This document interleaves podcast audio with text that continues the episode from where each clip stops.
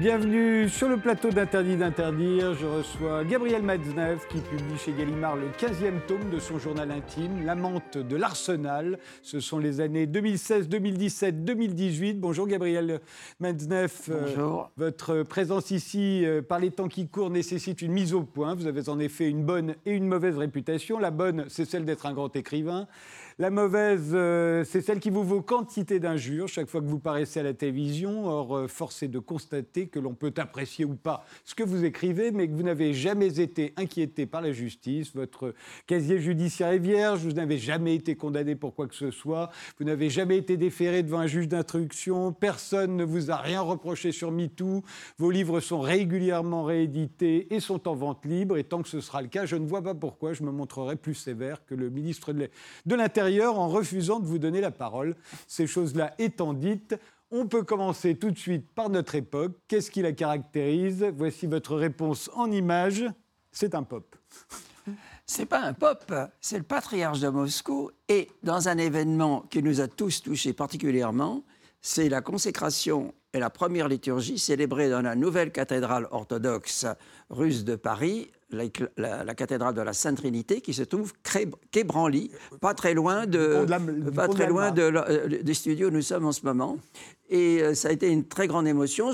Justement, ça s'est passé le 4 décembre 2016, donc à peu près au début de mon livre, de ce nouveau livre. J'étais invité par l'évêque Nestor, qui était à l'époque euh, l'exarque du patriarche de Moscou à Il Paris. Il faut savoir que vous êtes chrétien orthodoxe. Oui, je suis, je suis, je suis de, confession orthodoxe. Et d'ailleurs, c'est assez marrant parce que vous parliez tout à l'heure de ma mauvaise réputation.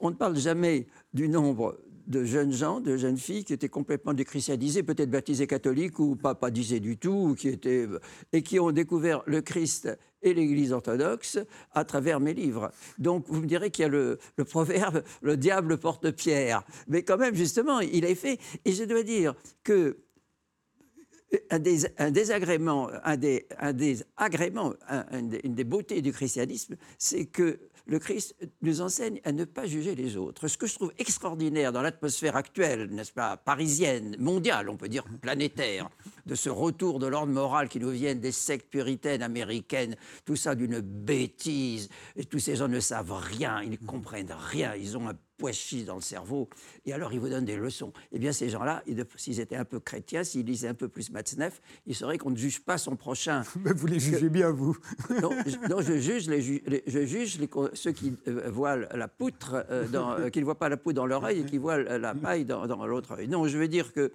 ce, il faut, on, se, on, peut soi-même se, se, se, juger, mais les gens, pourquoi, pourquoi Qu'est-ce qui autorise les gens à, à, distribuer des bons points euh, à un comédien, à un, écrivain, à un compositeur, à un, peintre, à un photographe Écoutez, chacun fait ce qu'il fait, chacun, euh, chacun, pour prendre encore, et c'est la dernière fois une parabole euh, chrétienne, chacun fait fructifier son, son l'arbre, n'est-ce pas? C'est, une des paroles du Christ, faire fructifier l'arbre, son, son, talent, son talent. Eh bien, chacun fait son talent, chacun, Ronsard fait du Ronsard, euh, Apollinaire fait du Apollinaire, Matzneff fait du Matzneff, un tel fait du un tel. On fait ce qu'on a dans le cœur, voilà.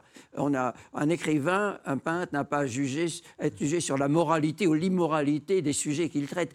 Tous les sujets sont moraux. Et je conseille à nos inquisiteurs, nos misérables petits inquisiteurs, de lire la correspondance de Flaubert, où Flaubert explique à Maupassant, à d'autres jeunes écrivains à qui il donne des conseils, il leur dit tout est sujet. Il n'y a pas de sujet noble et de sujet ignoble. Il n'y a pas de beaux sujets et de petits sujets. Tout est, est sujet. La façon, c'est c'est la façon dont on le, traite, n'est-ce pas? Les sept notes à do, ré, mi, sol, la, fi, euh, la, si, do, enfin bref, vous voyez ce que je veux dire. Euh, euh, la gamme. voilà, la gamme. La gamme, avec ça, on peut faire une très mauvaise petite chansonnette ou un très mauvais... Et puis on peut faire la cinquième symphonie avec cœur, je veux dire. Le point de départ, c'est la langue française. Un écrivain est jugé sur, la langue, sur la beauté de ses livres, sur la force d'expression. Et je vous assure que j'ai, euh, contrairement à ce qu'on peut penser, j'ai une très bonne influence, par exemple sur des jeunes gens aujourd'hui, indépendamment de toute influence euh, concernant l'orthodoxie. Mais euh, simplement, actuellement, j'ai beaucoup d'élèves, garçons et filles, soit de terminale, soit déjà en Cagne, soit déjà, il y a certains, euh, certaines et certaines viennent cette année d'entrer à l'école normale, qui sont des Matzneviens passionnés, qui, et sur qui j'ai une très bonne influence, qui, que ce soit, que ça soit pour, pour, dans un tas de domaines, dans la, vie quotidienne, n'est-ce pas? Je me demande parfois si vous n'exagérez pas un peu. Euh, c'est dans ce tome de journal intime, j'ai pas rêvé, où il y a ce garçon de 11 ans qui vous a les apostrophes, je sais plus où, avec un de vos livres, et qui, qui vous dit J'adore vos livres. Et il a 11 ans, il s'appelle Phileas.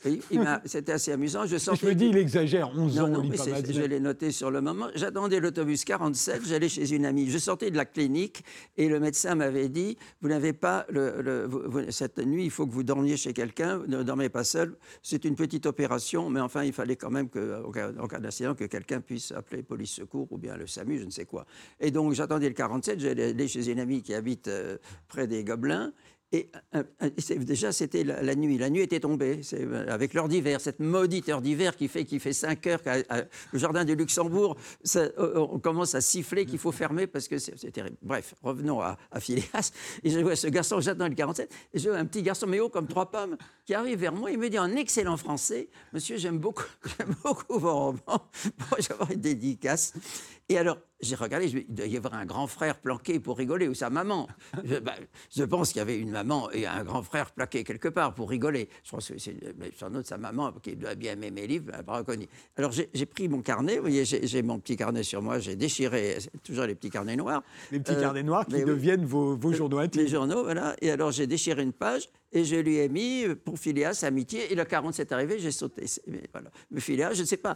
Est-ce que je pense que c'est son vrai prénom Peut-être s'il nous entend, il a maintenant, c'était il y a 4-5 ans, donc maintenant il doit bien en avoir 15, je ne sais pas, mais c'est marrant. Non, non, mais je parlais des vrais lecteurs, là, pour parler sérieusement, je pense. Non, non, les, je, vous assure, voilà, donc je, je, je, suis un peu fatigué d'être essayé d'être discrédité à cause de choses qui, qui n'ont rien à voir. D'ailleurs, j'ai une vie tout à fait normale. enfin bref. Mais cela dit, et c'est d'ailleurs encore le sujet de, ce tome de votre journal intime, où vous racontez une histoire d'amour que vous avez avec une jeune femme de 30 ans. Et, et, très souvent, vous avez voulu convaincre vos lecteurs que vous plaisiez euh, à des gens beaucoup plus jeunes que vous. Est-ce que ça n'est pas l'origine de, de, de la plupart de vos vos problèmes. En de mes problèmes. Non, mais je, je, ne cherche à convaincre personne. J'écris euh, dans mes romans mes poèmes, c'est vrai, mais euh, et, et, mon journal intime encore plus. Effectivement, il se trouve que j'ai toujours, euh, j'ai toujours eu. je ne sais pas pourquoi, vraiment, c'est pas dû à, mon charme particulier. Le fait est que j'ai toujours plutôt plu, notamment à des filles. Je, donnerai, je vais vous donner un exemple précis pour ne pas rester dans le vague je, euh, en général, je suis dans un dîner un petit peu. Eh bien, c'est des jeunes femmes brillantes, déjà, qui ont déjà, qui ont déjà vécu, etc., qui sont des jeunes femmes brillantes, parisiennes, etc. Un type comme moi, je n'ai pas de voiture, je n'ai pas d'appartement, de beaux appartements. Je, je, je, suis une espèce de clochard de luxe, mais quand même clochard. Je, et puis, je ne fais pas sérieux, vous comprenez. J'ai pas de métier. J'écris des livres, c'est pas un métier. vous en avez écrit une cinquantaine quand même. 44, 45, oui, oui. Non, non, mais c'est livres, c'est pas la question. Mais je veux dire, oui, c'est un métier. Mais enfin, c'est un métier, ça l'invente, je veux dire. C'est pas, je suis pas quelqu'un que, dont une femme, normalement, de 30 ans, va tomber amoureuse. Alors que, à, ce, à ce dîner, si elle est à table et que la fille, la fille de la maîtresse de maison, des maîtres de maison, euh, qui a 17 ans et qui, vient, qui va passer son bac, eh bien, en fait, tout le monde lui dit ah, Comment ça va? Ah, Très bien tes études, et tout le monde s'en fout. Eh bien, je suis le seul qui m'intéresse à elle. Et finalement, c'est pas sa grande sœur de, 28 ans, euh, ça sera elle qui, après le dîner, euh, me, me, glisse. Vous allez dire que c'est une malédiction, en fait. c'est votre malédiction. je veux dire, pourquoi je plais à, des jeunes filles et je plais moins? Parce que sans doute, elles, je pense aussi que c'est ça ma réputation de mauvais sujet. Il y a dans un roman, vous savez, je suis un grand admirateur d'Agatha Christie, il y a dans un roman d'Agatha Christie une réflexion, euh, je crois Hastings qui dit, on parle d'un type qui a beaucoup de succès auprès d'une jeune femme et d'une jeune fille, et euh, Hastings dit, mais quand même, il a quand même très mauvaise réputation. Et, Poirot lui dit, mais mon cher Hastings, c'est presque c'est un mauvais, réputation de mauvais sujet qui plaît à cette jeune fille, n'est-ce pas? Eh, oui, qu'est-ce que vous voulez? Non, mais c'est pas, c'est comme ça, quoi. Donc peut-être que on va peut-être euh, euh, voir que c'est moi qui ai essayé d'avoir une mauvaise réputation, mais non, elle se fait toute seule. Je ne sais pas pourquoi, mais parce qu'il y a une certaine malveillance des gens. Les gens, au lieu de, mettre l'accent sur mes qualités, sur, ce qu'il y a de bien, moi, même. Eh bien non, ils vont, ils vont aller voir les choses pour me détruire. Alors voilà, des choses négatives. Mais ça, c'est la malveillance de la société. Qu'est-ce que vous voulez qu'on fasse contre la malveillance? euh, euh, Secondé, fortifié par cet ordre moral que j'évoquais tout à l'heure, qui est vraiment spécialement stupide et qui nous vient euh, des sectes, disons, puritaines, c'est-à-dire américaines, je pensais pas, je ne pensais non, c'est quand même la pointe de départ depuis 20-30 ans, c'est comme ça, c'est parti de là. Euh, mais, euh, euh, mais vous savez, il y avait, enfin, disons anglo-saxonne, anglo-saxonne, parce que euh, l'Église catholique et l'Église orthodoxe sont très pardonnent le pécheur. Les protestants, ils sont beaucoup plus c'est la, la, morale. Ils sont voilà la morale, la morale. Alors que le Christ se fout complètement de la morale. Alors là, la morale n'a rien à voir avec le christianisme. Euh, il n'y a pas que, il y a pas que les, les, mais, les, les, mais, je peux dire simplement, je voulais simplement dire parce qu'après j'oublierai, c'est que c'est vieux comme le monde, enfin vieux. En, en 1800, vers 1815, 1816. Byron, Byron a été, a été poursuivi. Vous savez que j'ai écrit un livre Byron, c'est le dieu de mon adolescence, et il reste, je reste fidèle à mes admirations d'adolescence. Je ne suis pas comme des gens qui renient leurs amours d'adolescence. Moi, je suis fidèle à mes admirations. Eh bien, Byron, euh, il y avait une société pour la suppression du vice à Londres des dames très bien, vous voyez, très très vertueuses, etc., qui avaient fait une, fondation pour la, la, suppression du... Et elles, elles excommuniaient Byron, elles étaient scandalisées qu'on publie des livres de, lui, etc. Elle aurait voulu qu'on lui coupe le cou, finalement. C'est terrible, ça. La charité chrétienne, vous voyez où ça nous mène. On a évoqué Byron euh, dans ce studio il y, a, il y, a, peu, puisque je recevais euh, euh, Catherine Dufour qui a écrit un livre sur sa fille, Ada Lovelace, géniale pionnière de l'informatique. Et on rappelait que Byron, effectivement, à l'époque, il est à la fois, alors il est bisexuel, il est drogué, il est, c'est une sorte de star du rock avant l'heure. Et les femmes sont folles de lui, mais personne ne veut l'épouser. Il a très très mauvaise bah. Bah, c'est-à-dire qu'il était marié, il est mort marié, et ça, il avait essayé d'épouser une fois, ça lui avait servi de leçon, parce que le pauvre. Euh, alors, Gabriel Matzneff, euh, euh, bah, dans ce livre, vous racontez vos amours. Avec, notamment, essentiellement, avec cette jeune personne qui est le personnage extraordinaire du livre. Je crois que c'est un des plus beaux personnages féminins que j'ai pu décrire dans un de mes livres. Euh, là, c'est un journal, donc c'est au jour le jour. Euh, et euh, j'ai rencontré, ben justement, à la réunion de la Byron Society française, de la section française, à laquelle c'est la seule section, la seule association à laquelle je fasse partie. Je suis d'ailleurs le seul écrivain. Euh, les autres sont tous des anglicistes éminents, des spécialistes de littérature euh, comparée, des grands, oui, enfin des grands connaisseurs de la langue anglaise, de la littérature anglaise. Moi, je suis un connaisseur de rien du tout. Mais euh, comme j'adore Byron, et donc je suis et donc là, en général, c'est des types un peu millésimés, vous voyez, des rames sérieuses, tous avec des titres universitaires très importants. Et là, cette jeune, cette jeune, cette jeune femme, elle avait 28 ans ce jour-là, c'était le 19, le, 19 novembre 2016, donc c'est une date euh, très importante. Et nous plumes. Je ne sais pas pourquoi nous nous plumes et euh, nous nous revîmes. Euh, et, alors, le plus extraordinaire, c'était une jeune femme euh, récemment convertie au catholicisme, mais un ah oui, elle est très très, elle très fervente, mais, et qui voulait et qui était, qui, va, qui va, qui veut, qui, dont le but est d'aller au Carmel, où elle avait fait déjà une longue retraite et elle est elle, est encore étudiante, mais c'est une chercheuse très brillante, donc elle a une carrière universitaire euh, très très brillante devant elle, j'en suis persuadé. Ça sera quelqu'un dont on parlera euh, un jour, euh, très, certainement, je n'ai aucun doute. D'ailleurs, peu importe. Dire que vous avez changé son prénom Dans, le, dans le livre, et oui, pas de oui, non, non, j'ai changé son prénom, j'ai changé les lieux, j'ai changé des choses, mais sinon, tout le reste, et vraiment, c'est la, vérité du bon Dieu, comme toujours mon journal qui est véridique de la première à la, à la dernière virgule. Et, et, donc, ça a été une rencontre nous, nous devons assez vite, même euh, oui, assez très vite pour quelqu'un qui veut rentrer au Carmel. Mais je pense que c'est important, et ça, je pense qu'elle a raison, parce que pour, euh, pour renoncer au monde, il faut l'avoir. Euh, ce que je trouve terrible, c'est les gens qui, qui, deviennent prêtres trop jeunes, ou qui, en sortant du séminaire, qui n'ont rien vécu, et qui ensuite, une fois ensuite, ils sont. Voilà. Moi, je pense qu'un moine, une moniale, un prêtre ou des diaconesses, enfin, ou même n'importe quel chrétien, doit vivre. les catholiques romains, moi j'étais élève des jésuites, je suis orthodoxe, mais j'étais élève des jésuites quand j'étais petit. Et, le samedi saint, il y a un très beau chant, le samedi saint, à l'église catholique, Félix culpa. Heureuse faute qui nous a donné un tel sauveur, n'est-ce pas? C'est la, la, théologie de la Félix culpa je veux dire que c'est celle que je pratique. Euh, et, je dois dire que. Voilà, donc je trouve que c'est très important que cette future carmélite et, euh, euh, elle, ne sommes pas là, je peux dire, je ne vais pas raconter la fin, disons que pour des raisons mais, professionnelles, disons de carrière universitaire, elle a, là maintenant, aujourd'hui, là au jour où nous parlons, elle n'est plus en France, donc elle est partie, loin. Et donc, euh, mais le livre, euh, le, euh, mon livre se termine le jour de mon anniversaire, le 12 août 1918, 2018, pardon, 2018, 2018, et c'est le jour où j'ai 83 ans. Et donc le livre se termine dans un moment d'amour. et, mais Gabriel Mazda, vous disiez c'est les mouvements anglo-saxons, mais vous vous emportez dans dans votre journal euh, contre Dino Rizzi, le grand Dino Rizzi, euh, grand cinéaste ah italien à qui l'on doit, entre autres, attendez, le, à la fois le fanfaron et Parfum de femme. Et vous lui en voulez pour un film qui s'intitule Dernier amour avec Hugo Tognazzi et ah Ornella justement parce que il, cède à ce que vous appelez le conformisme, qui veut, qui voudrait que euh, un, homme âgé ne peut pas avoir une histoire d'amour avec une jeune femme.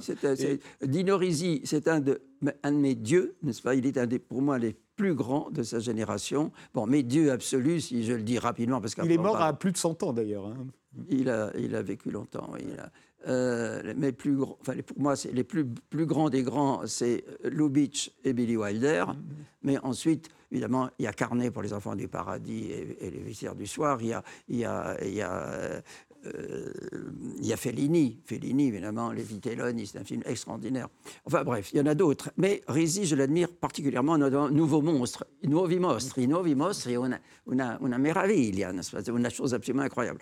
Et, euh, et là, j'ai été très... Ce film, je ne l'avais pas vu à l'époque. Ah, il est vieux, hein, c'est 1978, je crois. Et alors, il y a Hugo Tognazzi, qui a 53 ans, et euh, il aime la jeune Ornella Muti, qui en a 23. Et alors là, déjà, c'est pas possible tout faire montrer qu'il ne, suit pas. Il pas c'est, enfin, c'est vraiment.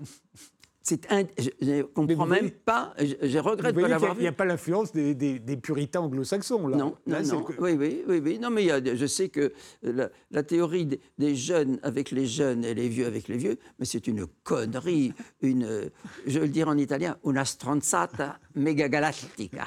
Una stronzata megagalattica. Reconnaissez que ce sont souvent les vieux qui disent ça.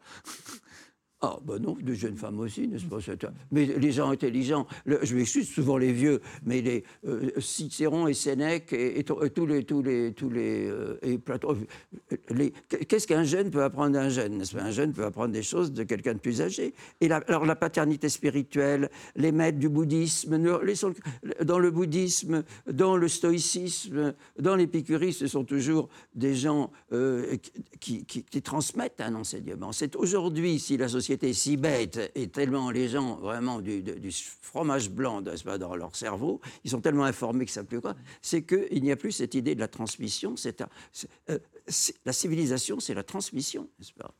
Et l'absence de mémoire, l'absence de mémoire, l'absence de voilà. Donc là on s'égare, voilà.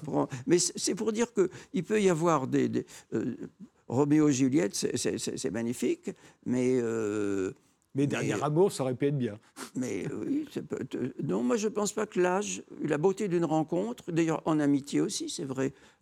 C'est vrai pour l'amour, mais c'est vrai pour l'amitié. Vous avez parfois des amitiés, vous avez des gens. Moi j'ai été, écoutez, vraiment, il y a des gens que j'ai tellement aimés et, que, je, pense, j'en prendrai, j'en citerai deux, c'est Hergé et Sioran. Évidemment, ils étaient beaucoup plus âgés que moi. Mais c'était des hommes tellement merveilleux. Moi, j'ai appris énormément auprès d'Hergé, j'ai appris énormément auprès de Sioran, et lui, il était content, et euh, la femme de Sioran, et, euh, Simone Bouet, et la, femme de, d'Hergé, Fanny, Fanny, Fanny Remy, Fanny Hergé, maintenant Fanny Rodwell, maintenant, puisqu'elle s'est remariée, c'était des, gens qui, qui, étaient aussi d'avoir quelqu'un de plus jeune avec eux, je ne sais pas, moi, et je pense, je ne vois pas pourquoi ce qu'il vaut pour l'amitié ne vaudra pas pour l'amour. Euh, vous pouvez tomber sur quelqu'un qui est un salaud ou une conne de votre âge, et euh, vous trouvez trouver quelqu'un de plus âgé, soit plus jeune, soit plus vieux, qui soit merveilleux. Non, je ne crois pas que dans les grandes rencontres, que ce soit l'amitié ou l'amour, euh, ça soit une question d'âge, franchement, sérieusement. Dans ce tome de votre journal, euh, comme dans des précédents d'ailleurs, vous dites souvent, vous insistez sur ce que vous aimez et ce que vous, aimez, ce que vous n'aimez pas. Et, euh, et là, normal, notamment, vous, vous citez les néo-puritains de droite et de gauche. Ce ne sont pas les mêmes? Oh, vous savez, pour faire, pour, dans l'ordre de, de, la, de la de la médiocrité méchante, etc. Les Non, je vois pas. On peut faire une. Vous les verres pour prendre. Si vous voulez faire. Avec un microscope, on va avoir une différence entre Madame Royale et Madame Boutin. Mais enfin, euh, ça se voit. Vous ne la faites pas, vous non, j'avoue que je, ce sont des personnes que j'évite soigneusement. Les leçons, de façon, les, leçons de morale m'énervent. Et les gens qui nous expliquent comment, ce qu'on doit boire, ce qu'on doit manger, qui on doit aimer, et surtout ce qu'on ne doit pas boire, ce qu'on ne doit pas manger, qui on n'a pas le droit d'aimer. Et merde, n'est-ce pas? Nous sommes sur Terre. Euh, la vie, une vie humaine, c'est un claquement d'une allumette sur. Euh, c'est très fugitif une vie humaine. Même la vie de Mathusalem, Mathusalem vis-à-vis de l'éternité. Alors c'est pas Madame Machin ou Madame Truc, qu'elle soit de gauche ou de droite, euh, socialiste ou bien au Parti républicain, qui, vont qui va m'expliquer ce que je dois faire quand même. Qu'elle s'occupe de leur cul, n'est-ce pas? Mais oh. Gabriel Matzneff, c'est vrai que vous pestez généralement. Je ronchonne. Par rapport... le, le, ronchonner, d'abord c'est très parisien. Moi je suis un vieux parigot et ronchonner, ça, euh, je, je, ça fait du bien. Ça fait du bien. Voilà, je cherchais l'expression. Mais justement, le fait que euh, quand on vous intime de manger cinq fruits et légumes, euh, ah par exemple, ça, ça vous fait pester. Ah. Et en même temps, vous êtes un obsédé de la diététique. Oui, c'est vrai. Vous ne cessez d'ailleurs dans votre journal de vous peser. Vous faites très attention à des tas de choses, et, notamment à ce que vous mangez. Et donc, vous devriez au contraire vous dire bon, bah, après tout, ils font comme moi. C'est euh, non parce que euh, oui, si, vous voulez. Vous, mais moi, je, je, je, je, le fais pour moi. Je ne, je ne fais pas. Je ne suis pas. Attendez, j'ai touché le micro. J'espère que j'ai pas fait trop de bruit. Non, Je touche quoi. non, je. Non, c'est vrai. J'ai une passion pour la diététique et je veux bien avoir des conversations diététiques, mais ce n'est pas à l'État. Vous savez, autrefois, c'était Monsieur Hitler, Monsieur Staline, qui, monsieur, qui rassemblait des gens dans les foules et leur expliquait ce qu'ils devaient faire, ce qu'ils devaient penser. C'est l'État totalitaire qui fait ça. Un État démocratique comme le nôtre n'a pas à à afficher sur des panneaux dans les rues sur de 5 mètres sur 5 cette phrase que vous venez de citer qui rend manger 5 légumes et 5 fruits par jour. Mais c'est vraiment, c'est aussi bête que du léninisme ou que du stalinisme. Ça, c'est vraiment du totalitarisme. Euh, euh, euh, maintenant, on veut même plus chauffer les terrasses pour empêcher les gens pour, de fumer ou que s'ils fument quand même, qu'ils attrapent une bonne fluxion de poitrine. Comme ça, ils vont coûter cher aux hôpitaux, n'est-ce pas? Ça va pas plier les hôpitaux. Mais c'est cette façon de punir les gens, leur dire mais ça, c'est. C'était pas comme ça avant, quand même. C'était certainement pas comme ça au XVIIIe siècle, au XIXe siècle, ni même encore récemment au XXe siècle. Ça devient obsédant de faire tout le temps la leçon aux gens. D'où ça vient, d'après vous? Moi, je ne pourrais pas vous dire. Ben, en ce qui concerne la santé, c'est simple. On a mutualisé euh, euh, les remboursements, la sécurité sociale, donc euh, on mutualise les risques aussi. Donc il paraît logique que ceux qui vont payer pour le cancer du fumeur ne veuillent plus qu'on fume. Croyez-vous pas Oui, d'accord. Oui, oui. C'est une logique. Oui, sans doute. Moi, je ne fume pas, donc je ne pas, je prêche pas pour mon sein. Mais moi, ça ne me dérange pas d'avoir des gens là. Moi-même, je suis chez LIP. Eh bien, chez LIP, avant, comme il y a quelques années encore, il y avait la, jeune fille avec le plateau, et puis les messieurs, il y avait, c'était un restaurant, toujours des sénateurs, des gens comme ça, etc. Eh bien, ils fumaient des cigares énormes. Moi, ça ne m'a jamais dérangé d'avoir quelqu'un qui fume un bon cigare à côté de moi. Mais peut-être que la jeune fille avec son plateau, ça la dérangeait. oh, pourquoi la jeune fille avec ça Non, mais peut-être qu'elle, elle ne fumait pas. Enfin bon, vous savez, maintenant, c'est comme ça, c'est comme ça. C'est comme ça, oui, oui. Mais enfin, il y a une espèce de... Enfin, on ne va pas ronchonner, on, va, on peut ronchonner tout le temps là sur... Mais non, pour en revenir à ce personnage de Virginie, c'est vraiment un très, très beau personnage parce qu'il y a une espèce d'absolu. En même temps, c'était une fille très drôle. Elle aimait rire, elle aimait le bon vin, elle aimait manger, elle riait, surtout un rire extraordinaire, d'une d'une intelligence. Elle m'a écrit des lettres d'une beauté. On était, par exemple, une fois, j'avais été à un colloque. J'étais à deux colloques avec elle. Une fois, un colloque euh, Baudelaire, euh, qui est d'Anjou, ou qui est de Bourbon, oui, qui est d'Anjou. Vous le racontez d'ailleurs. Oui, oui. Et l'autre, euh, le colloque Blois, qui, la première partie s'est passée au Collège de France. Je vais rarement au Collège de France, je vais vous avouer que c'est très impressionnant d'aller dans des hauts lieux comme ça.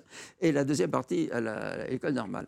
Eh bien, alors, elle, prenait des notes, le professeur, le type, racontait des trucs, et puis elle, je pensais qu'elle prenait des notes, et puis elle, elle me l'a glissée dans la poche et c'est en fait une lettre d'amour qu'elle m'écrivait. Moi, je pensais qu'elle prenait des notes et des, lettres prises comme ça, impromptues, d'une beauté. Euh, non, non, mais rien que ces lettres, c'est, ça vaut. Euh, j'en cite certaines. Certaines, euh, Des fragments. Non, c'est quelqu'un d'admirable que, je, que j'admire. Gabriel Matzef, on fait une pause. Oui. On se retrouve juste après. Je vais me calmer un peu alors. non, mais vous êtes très bien.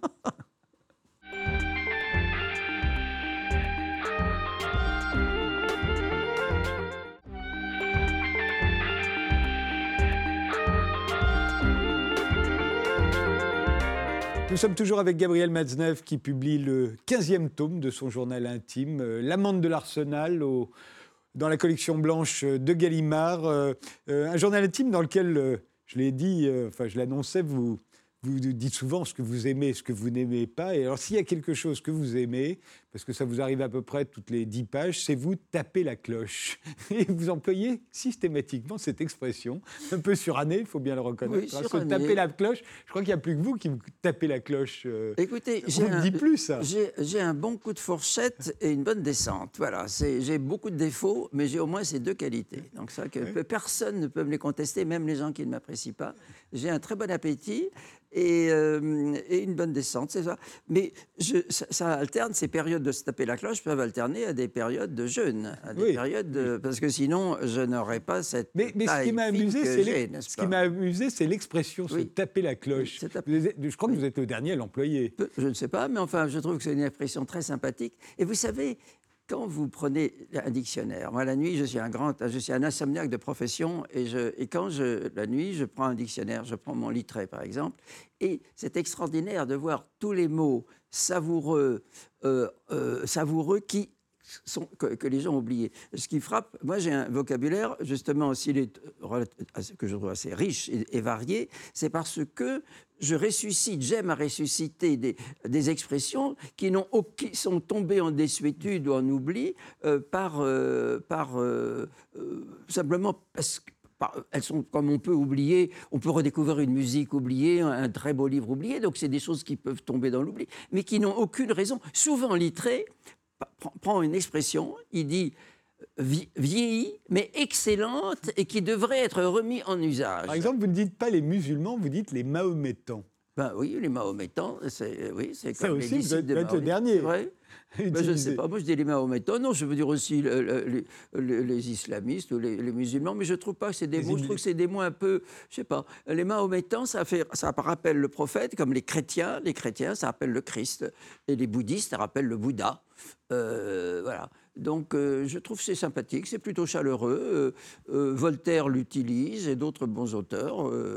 de même, vous, alors parmi ce que vous n'aimez pas, c'est vous n'aimez pas les catholiques qui ne respectent pas le jeûne et qui en veulent aux mahométans, comme vous dites, de respecter le, ramadan. Oui, ça mon cher, ça les catholiques qui, les catholiques, disons, les gens de droite, en gros, en plus les cathos de droite, mais enfin, on pourrait dire les gens de droite, qui, qui reproche, qui, qui, peste, qui ronchonne ou qui, qui anathématise la montée de l'islamiste, disons, de l'islamisme en France. Mais mon cher, euh, c'est vraiment au XVIIIe siècle, Voltaire et certains encyclopédistes, pas tous d'ailleurs, pouvaient penser que le déclin, qu'au déclin du christianisme succéderait une espèce de scepticisme toléré, que tout le monde s'aime, tout le monde s'adore, etc. Enfin, espèce de voltairianisme, pour employer un mot, n'est-ce pas, qui est passé dans le langage courant. Mais ça ne se passe pas comme ça. Il y, a, un besoin métaphysique de l'humanité qui fait que quand un Dieu meurt, un autre prend sa place. Ça, vous pouvez être certain que la montée, la principale et l'unique responsable montée de, de l'islam en France et de la foi musulmane en France, c'est que les chrétiens, la France, pays de grande tradition chrétienne, ne vit plus son christianisme. Eh oui, et, les catholiques qui ne sont pas foutus de faire leur carême, qui même le vendredi saint vont se taper des, des, des, saignants, pas par, pas par provocation euh, bouffeur de curé anticlérical comme au XIXe siècle. Quand des gens comme Flaubert ou comme Zola allaient manger un sec, c'était parce qu'ils savaient qu'ils mangeaient un steak le vendredi saint. Mais aujourd'hui, les gens ne savent même plus que c'est le vendredi saint. Les gens, ils font mardi gras, mardi gras, la fête, la fête. Mais le mardi gras n'a de sens que si c'est le, lendemain, c'est le mercredi des cendres. Et c'est la pénitence. C'est les gens qui veulent toujours faire la fête, la fête, on fait la fête. Mais c'est une connerie. La fête, il y a des moments de fête, il y a des moments de rigueur, il y a des moments de pénitence, il y a des moments de tout ce que vous voulez. Et, donc, euh, si, si, si, les églises se vident, alors on ne peut pas à la fois ne pas aller à l'église, laisser les églises vides, rechigner dans les petites villes de province, de les, villages, de les, de les, entretenir, et, en même temps euh, euh, être furieux parce que les mosquées se créent. Ben si, si, si, les, si, les, gens veulent les mosquées, ben ils auront des mosquées qui seront pleines. Si les mosquées sont pleines et que les, églises sont vides, évidemment. Ah non, mais il n'y a pas d'autre raison. Si les, si les, catholiques vivaient leur catholicisme, si, euh, pourquoi on parle du ramadan? Pourquoi on parle toujours du ramadan? Alors, ah, on parle du ramadan, mais on parle du ramadan parce que les, les, musulmans font le ramadan. Les catholiques ne font plus leur, leur carême. Alors, qui parle du carême? L'autre jour, une émission, une émission, monsieur, de mes très bons amis, un, vieux copain, euh, Pascal Pro. Eh bien, l'autre jour, il y avait une euh, euh, Madame Dornelas, qui est une de ces, de ces, de ces, de ces journalistes qui, qui travaille avec lui. Il lui a fait expliquer c'était un matin, je regarde, c'est une émission que, je regarde parfois, euh, parce que c'est un copain. Euh, il, a, demandé que, que, Mme Dornelas euh, lui expliqua ce qu'est l'avant. Je me suis dit, non, enfin, on est en France, on n'est pas chez les bachibouzous. S'il faut expliquer à des, des, téléspectateurs français ce que c'est l'avant, ben alors évidemment, alors, bon, alors moi, je. Voilà, bon. On, ne connaît plus que le calendrier de l'avant, justement, parce qu'on ouvre les petites portes et qu'il y a des. Ben, L'avant, c'est un des quatre. Il y a quatre carèmes. Il y a le carême, le grand carême de Pâques, il y a le carême euh, de, de, Pierre et Paul, le carême de la, de la Vierge, de la Dormition, de la fête de la. de la la fête du 15 août et le, carême de, Noël. Mais comme ils ne savent même pas le, le principal carême euh, à Pâques, ils se tapent la cloche euh, pendant tout le carême des 40 jours, et il faut penser bien que les trois autres petits carèmes, ils ne les connaissent pas. Mais que c'est ça, la, montée de l'islam, c'est ça, il n'y a pas d'autre raison, alors qu'on nous fasse plaire, ils vont, euh, qu'on ne fasse pleurnicher avec la montée de l'islam. Gabriel Matzneff, pendant, dans ce tome de votre journal, il y a les élections présidentielles de, de 2017 ah. que vous suivez à la fois attentivement, vous, ne manquez pas euh, la moindre émission, euh, les débats, vous regardez ça, euh, et, et, puis en même temps vous êtes un peu détaché, mais néanmoins vous avez un candidat, et c'est Jean-Luc Mélenchon. Ben oui. Vous en parlez comme de votre candidat. Vous ne voterez pas pour lui puisque vous ne votez pas. Mais ah, j'ai voté au premier tour. Ah, vous avez voté au ah, premier tour. C'est le deuxième tour. Je suis parti en Italie et pour le deuxième tour. Donc, euh, Alors, j'ai mal lu, je croyais que vous n'avez pas voté. pourquoi, pourquoi Jean-Luc Mélenchon eh bien, Jean-Luc Mélenchon, parce que je me souviens de Jean-Luc Mélenchon, il y a sur un plan de, politique intérieure et de politique extérieure, nous avons deux points d'accord. Pour ça, il est absolument. Euh, je, je, partage. C'est sur l'amitié franco-russe. Moi, j'ai toujours pensé qui est d'ailleurs une idée euh, qui n'est pas mélenchonienne, c'est une idée gaullienne, et donc euh, Mélenchon et moi nous la partageons avec le général de Gaulle, cette idée de l'alliance franco-russe, et j'espérais... On va croire que je vous ai invité pour ça maintenant. Pardon On va croire que je vous ai invité. non, mais j'ai écrit depuis... Moi je suis d'origine russe, donc, alors, mais c'est pas pour ça. J'ai toujours, depuis mes premiers balbutiements polémistes à combat, le combat de Philippe Tesson après mon service militaire dans les années 60, donc ça remonte, j'ai toujours été lutté contre l'impérialisme américain, contre cette soumission de l'Europe euh, comme ont été soumis le, précédent, là, ce pauvre, celui que, Carla Bruni appelle, appelle, le pingouin, ce pauvre pingouin euh, assujetti à, l'Amérique, aux États-Unis. Et, donc, moi. Et puis, par ailleurs, ça, sur le plan, pour une Europe de l'Atlantique à l'oral, l'expression du général de Gaulle, hein, et puis, autre développement que Mélenchon a fait dans sa campagne électorale, pour le vote, enfin le vote d'une loi de civilisation, d'une loi sur le suicide assisté, sur l'euthanasie pas? Quand vous pensez, on parlait de cinéma tout à l'heure, euh, quand vous pensez que Monicelli, le grand Monicelli, n'est-ce pas À 95 ans, plus il avait 95 ans, il était dans un service de cancer d'urologie, je ne sais pas quoi, au cinquième étage, et pour faire fin à ses jours, une nuit d'hiver, il s'est jeté par la fenêtre de sa chambre d'hôpital, il s'est écrasé au fond, et il s'est écrasé sous le truc des, urgences Pronto Soccorso. Or, Pronto Soccorso, c'est un des, titres d'un des, films, des petits films qui composent les nouveaux monstres, les Nuovi Mostri, n'est-ce pas? Et quand Deleuze, Deleuze que j'ai bien connu, qui a été mon professeur à la Sorbonne, et qu'ensuite j'ai revu, euh, il était maître assistant à la Sorbonne quand j'étais étudiant, et euh, il a un très beau cours sur Kant, et que j'ai revu ensuite en ami chez nos amis Guy Hockenheim, et René Scherrer. Et quand je pense que cet homme si fin, ce philosophe important, lui aussi, pour, mettre fin à ses jours, a dû se jeter par la fenêtre dans la cour de son immeuble, mais je trouve ça affreux. Quand vous pensez, euh, mon premier texte que j'ai écrit encore avant mon militaire, j'ai écrit ça euh, à Cherchel, euh, où je faisais de l'épigraphie latine, avant service militaire, sur le suicide chez les Romains. À, Marseille, au 1er siècle après Jésus-Christ, Marseille qui à l'époque était une ville grecque, eh bien, quand il y avait un, comité des sages, et quand un citoyen venait et, demandait euh, expliquer les raisons pour lesquelles il, il, voulait se donner la mort, soit par désespoir, pas forcément par maladie, simplement par lassitude de vivre, parce que par tristesse, parce qu'il ne pouvait plus vivre, eh bien, on lui donnait la ciguë, on lui donnait, on lui permettait. C'était une situation de civilisation. Nous sommes aujourd'hui, en 2019 après Jésus-Christ, plus barbares que les Romains du 1er siècle. C'est, mais je, trouve ça, voilà. Donc, alors Mélenchon euh, euh, a défendu cela, et les autres types de gauche, euh, là, sont toujours aussi, que ce soit des, les, disciples de Hollande ou, ou le petit, comment il s'appelait, le petit un type qui a l'air très, très méchant, très surexcité tout le temps, euh, qui est à la gauche plus. Euh, comment ça s'appelle? Benoît Hamon. Hamon, voilà, le breton Hamon. Eh bien, euh, il était comme des, sur des ergots, je le dis, d'ailleurs, j'ai décrit dans cette émission, ils avaient, et lui aussi, hostile à la Russie, fidèle à l'atlantisme, euh, d'extrême gauche, mais fidèle zélateur de l'atlantisme. Alors, euh, ça, ça me fait d'ailleurs, chez les, certains de mes amis de gauche, ils sont soi-disant de gauche, je ne sais pas, donc qu'est-ce qui fait qu'ils sont de gauche? Puisqu'ils sont vraiment aux ordres des Amerlocs, mais plus que la, droite la plus atlantiste qui soit. Mais toutefois, vous vous réjouissez également dans ce tome de l'élection de Donald Trump.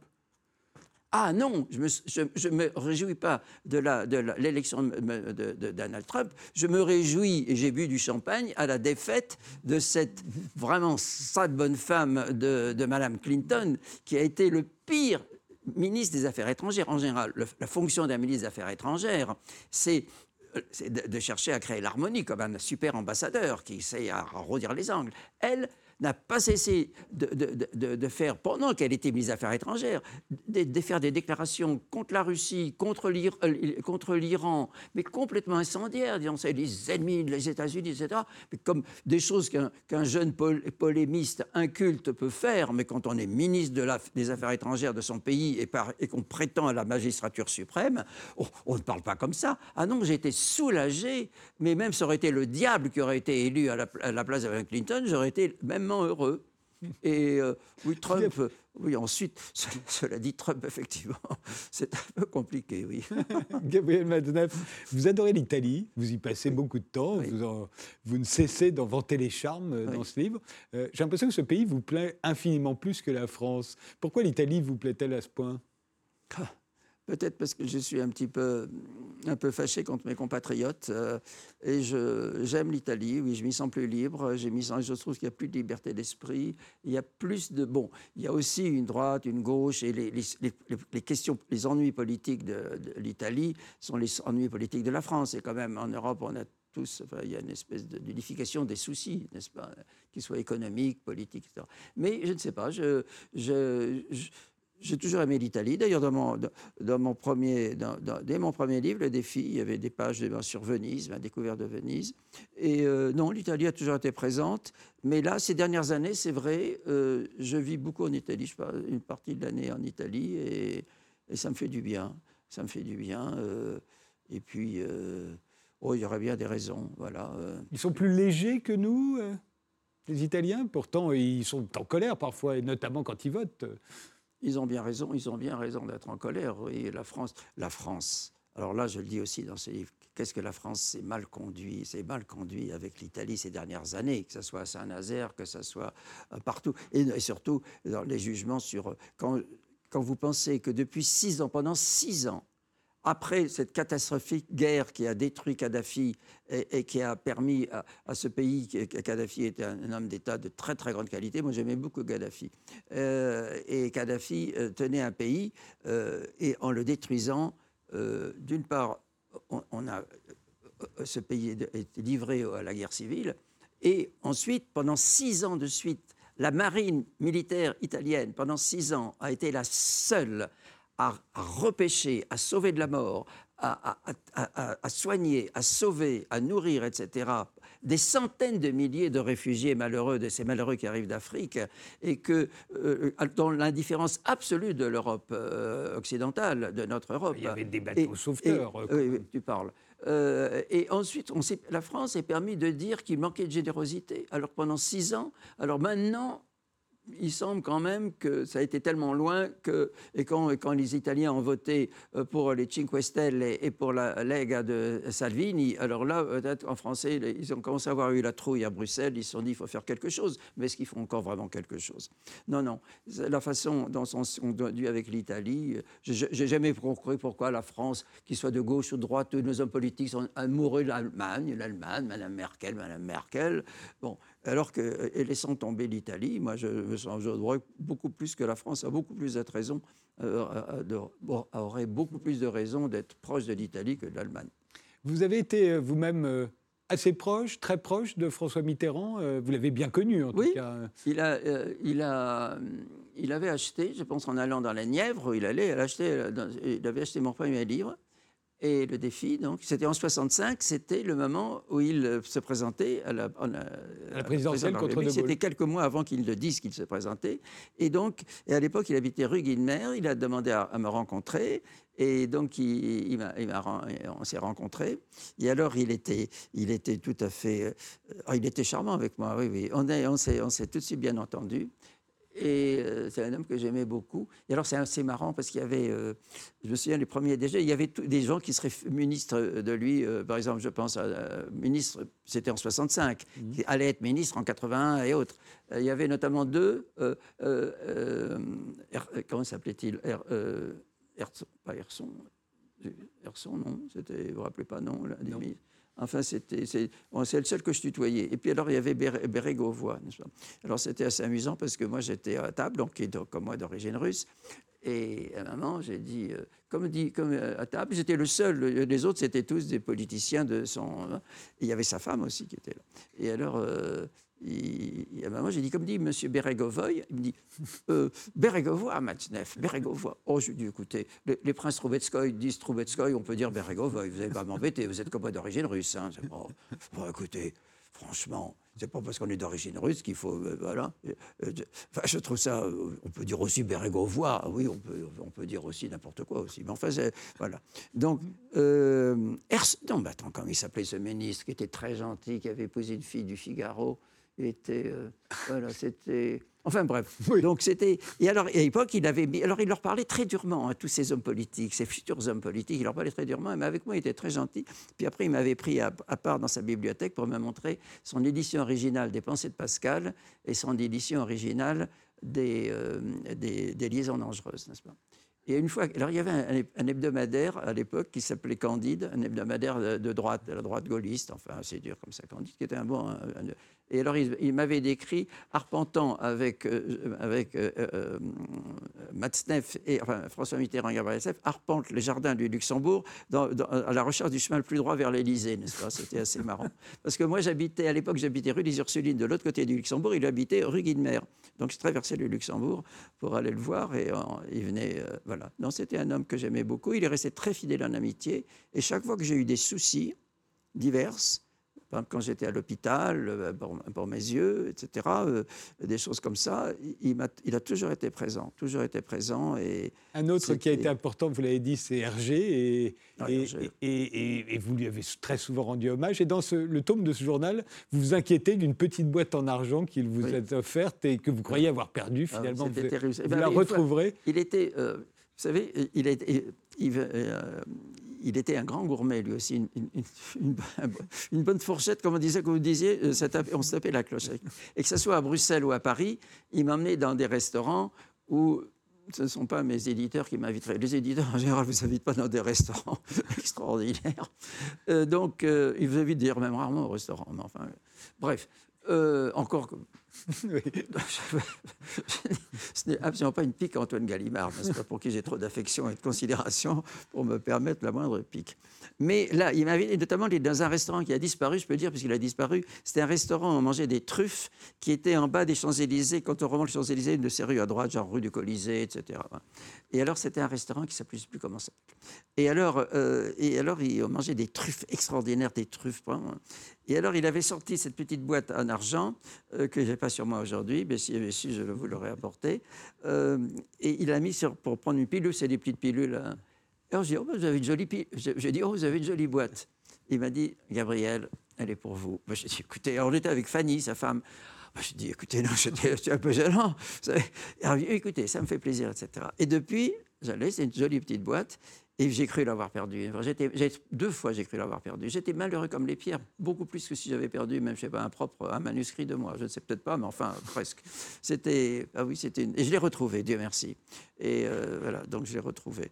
Mais euh, oui, Hergé était un homme très lumineux. Georges Rémy était un homme très très lumineux, un type. Pour vous, c'est Georges Rémy. Oui. Vous l'appeliez Georges On l'appelait Georges, oui, oui, Georges. On l'appelait Gabriel, oui, oui. Remis, oui, oui. Mais Hergé, non, ben, Hergé, quoi. Non, non, Hergé, c'est c'est euh, et c'est inépuisable. vous pouvez reprendre un album de Tintin, vous l'avez lu mille fois depuis l'âge de 7 ans, et eh bien, eh bien, vous retrouvez encore des petits détails, des choses, etc. Mais surtout, ce qui est, ce qui est fascinant, c'est à quel point euh, chaque génération nouvelle, vivant dans un monde qui peut, ressembler, qui peut sembler très différent de celui dans lequel euh, vivait Hergé, se reconnaît euh, dans Tintin et lit les albums de Tintin. Euh. vous savez, c'est le, propre de la, très grande littérature, la très grande, enfin des, chefs-d'œuvre, parce qu'un chef-d'œuvre est intemporel. Je veux dire, il y a quelque chose, on retrouve une émotion. Un très beau livre, euh, ce qui est émouvant, c'est quand quelqu'un, par exemple, je pense à mon, journal d'adolescence, cette camisole de flamme, mon journal que j'ai commencé, le premier tome de mon journal, quand j'avais 16 ans eh bien, un, de mes grands amours était une petite jeune fille euh, d'origine mahométane, musulmane, qui vivait dans une famille d'ouvriers, en fait, tous, ces, jeunes beurettes, ces beurs dont on parle tout le temps, on ne parle que de ça, les, jeunes de banlieue, n'est-ce pas, dire les jeunes de banlieue, c'est toujours les, les jeunes, n'est-ce pas, on n'ose même plus dire qui sont les jeunes. Eh bien, cette petite jeune euh, d'origine euh, musulmane, dans cette famille d'ouvriers très simple, elle est, une fois chez Gubert, elle est tombée sur, ce, sur le folio de ce journal d'adolescence, et c'était l'adolescence d'un garçon d'une autre génération, et qui appartenait à ce qu'on peut appeler la jeunesse dorée, qui avait des chevaux, qui allait au collège, qui avait une bonne éducation, qui était entouré. Les amis de mes parents étaient des gens, des artistes, des peintres, des poètes, des théologiens, enfin c'était Bref, c'était un nom qui n'était pas le sien. Et eh bien tout de suite, elle s'est reconnue, parce que quand vous avez 16 ans, vous êtes mal dans leur peau, et vous écrivez votre journal et vous avez des, angoisses d'un adolescent, que vous soyez, quelle que soit la génération. Mais heureusement, c'est comme ça, parce que sinon, si c'était pas comme ça, si on pouvait lire que ses contemporains, euh, ou que, retrouver que dans ce qu'écrivent les gens de votre génération, on revient à l'histoire différente, on ne pourrait pas être ému par un poème de Baudelaire, par, un passage de, Racine, euh, par, par, par Montaigne. Enfin, on dirait ça serait illisible, alors que ça nous touche.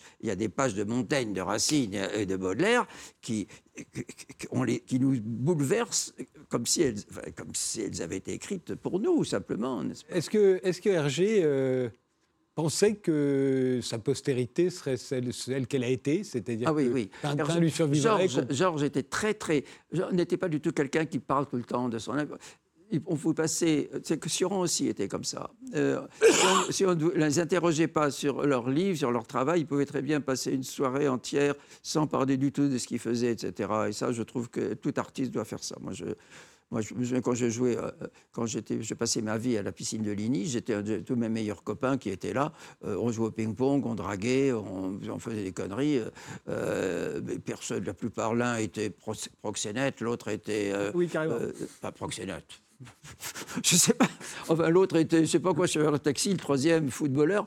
Euh, ils m'avaient peut-être vu, euh, ils m'avaient peut-être vu apostrophe. Mais enfin, je veux dire, sinon, ils, ils avaient jamais rien lu de moi, je n'en ai rien à foutre. Donc, je veux dire, donc Sioran, Hergé était comme ça. Mais Hergé, quand on lui parlait, il aimait bien parler de ses livres, il aimait bien voir des gens qui aimaient ses livres, ses, albums, et il était très conscient de l'immense artiste qu'il était. Et c'est d'ailleurs pourquoi, à une de vos émissions, nous avions été avec Rodwell, vous vous rappelez Vous aviez fait une très belle émission. Qui, a euh, épousé Fanny. Et... Qui a épousé qui s'occupe très, très, qui défend. Et alors, on avait une discussion très intéressante, je me souviens de votre émission, euh, pour, sur le fait que Hergé, contrairement peut-être à Goscinny, Derzo, Jacobs, etc., Hergé avait fait en sorte que personne ne ferait du RG après sa mort. Et ça, vous vous rappelez, c'était le thème important. Personne il a euh, toujours dit qu'il ne voulait pas qu'on reprenne et, et il donnait comme exemple, ce qui n'est pas un exemple, mais il ne faut pas être modeste. Seul, Schopenhauer disait, les gens modestes ont toujours une bonne raison de l'être. Il ne faut pas être modeste, parce que si vous êtes modeste, alors les gens qui vont, vont encore enruger. Non, non, il faut avoir conscience de son talent. Je crois que quand, un, cuisinier réussit une très bonne mayonnaise, eh il est fier de sa mayonnaise, et quand un, un bottier réussit une belle paire de chaussures, il est fier de ses chaussures. Et nous, quand on fait quelque chose de bien, on est fier de ce qu'on fait. C'est euh, notre devoir d'être fier de ce des, belles, des belles choses qu'on a créées. Eh bien, euh, eh bien euh, Hergé disait Flaubert est mort en écrivant Bouvard et Pécuchet. Personne n'a jamais osé vouloir terminer Bouvard et Pécuchet. Et eh bien, il avait une haute idée de, de l'homme qu'il était, tout en restant exquis, enfin, je veux dire, tout à fait naturel, simple. C'est les gens qui se prennent au sérieux, souvent dans, nos milieux intello parisiens, ou qui sont vraiment de la merde en boîte entre nous. Vous savez que c'est pas grand-chose. Hein. Et il y a des gens tellement vaniteux. en général, c'est les gens méchants, c'est les gens aigris, qui vous aiment pas, etc., qui n'aiment personne. Ils ne s'aiment pas eux-mêmes. Ils ne vous aiment pas parce qu'ils sont incapables de s'aimer eux-mêmes. Mais euh, euh, et donc, euh, ils sont mais euh, Hergé ne se prenait pas au sérieux, mais il prenait son travail au sérieux. C'est pas la même chose, son art au sérieux. Moi, quand j'écris, je prends très au sérieux l'honneur que j'ai, le privilège d'écrire la langue française. De, et le point-virgule, je pourrais faire un cours au Collège de France. Je suis pas quelqu'un qu'on inviterait à faire un cours au Collège de France, vous pensez bien, je suis pas assez respectable. Mais je pourrais faire un cours au Collège de France sur cette respiration du point-virgule par exemple. C'était un thème euh, inépuisable. Merci Gabriel Matzneff euh, d'être venu dans cette émission. Je rappelle que L'amende de l'Arsenal, le 15e tome de votre journal intime, euh, celui des années 2016 à 2018, vient de paraître chez Gallimard. Merci de nous avoir suivis et rendez-vous au prochain numéro.